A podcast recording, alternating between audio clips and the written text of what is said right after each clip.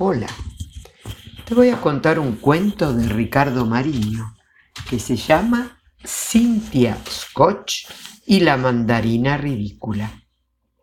Cynthia Scotch era una chica de 10 años a la que le gustaban cosas como comer mandarinas mientras paseaba. Un día salió a caminar por un sendero desconocido y en cierto momento vio que a un costado del camino había una planta de mandarinas.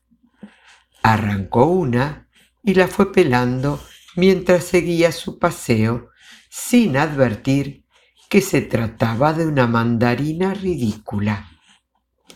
Las mandarinas ridículas tienen la inscripción MR grabada en cada una de las semillas, pero en general las personas no advierten ese tipo de detalles. Algunas sí lo hacen, pero es común que crean que la sigla MR es por marca registrada, como aparece en muchos artículos. Como se ha dicho, a Cynthia Scotch le gustaba comer mandarinas mientras paseaba y aquel día salió a caminar por un sendero desconocido cuando de pronto vio que a orillas del camino había una planta de mandarinas. Muchos lectores recordarán que la fue pelando mientras seguía sin advertir que se trataba de una mandarina ridícula. ¿Cómo no lo van a recordar si está escrito apenas unas líneas más arriba? Al saborear el primer gajo, Cynthia Scotch pensó que era la mandarina más dulce que había probado en su vida. Pero al segundo cayó en la cuenta de que algo raro estaba ocurriendo. Se había quedado pelada. ¿Qué había sido de sus hermosos cabellos verdes y amarillos, duros como alambre? Aún no había encontrado una respuesta a esa pregunta cuando escuchó hablar a la mandarina. Por comerte migajo te quedaste sin cabello. Por lo tanto, tendrás una idea descabellada. Comerte otro.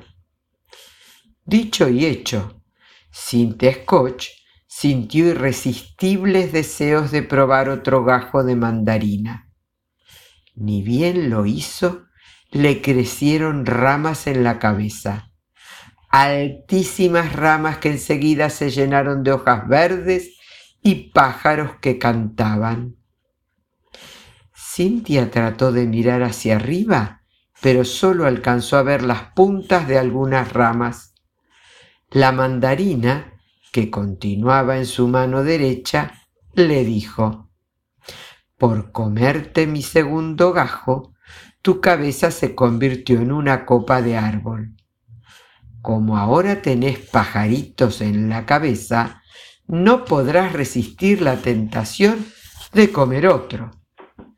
Dicho y hecho, Cintia tuvo ganas de comerse otro gajo y se lo comió nomás. Y ni bien lo hizo, su cabeza quedó convertida en un reloj despertador desarmado. ¡Qué desgracia! se dijo Cintia. Ahora soy un reloj despertador y encima desarmado. Lo pensó un instante y decidió que lo mejor sería tratar de armarse. Trabajó un rato y ya faltaba poco para terminar.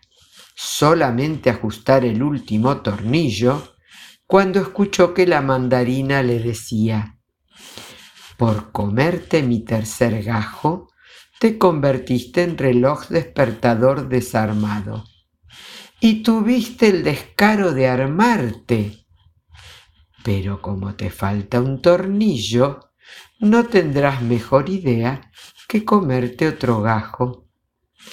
Dicho y hecho, Cynthia Scotch, convertida en reloj despertador, abrió grande la campanilla y tragó entero un nuevo gajo.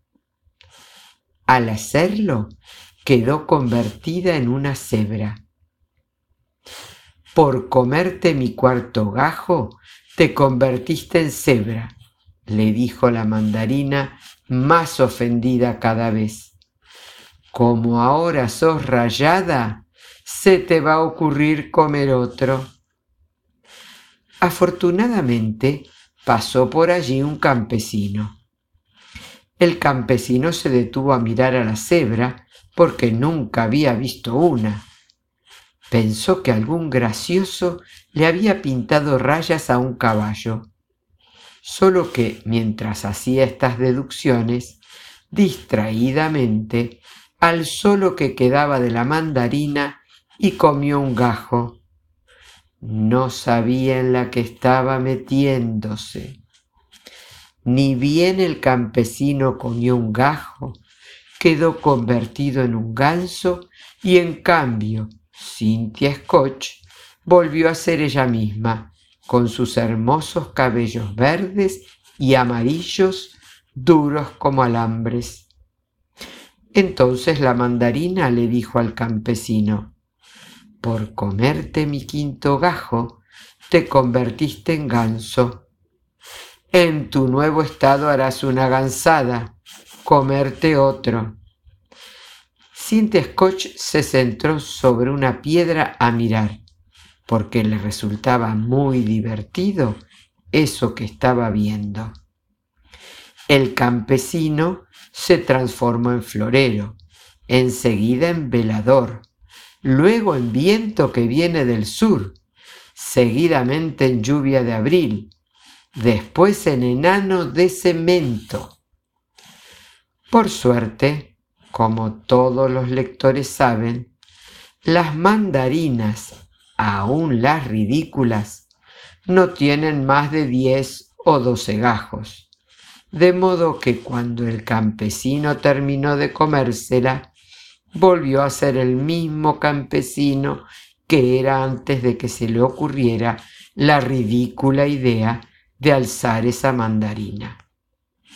Cynthia Scotch continuó su paseo mientras pensaba en lo terrible que resultaría comer uvas ridículas, un enorme racimo de uvas ridículas y una gran sandía ridícula Dios. Espero que te haya gustado este cuento ridículo. Que tengas un hermoso día. Que Dios te bendiga.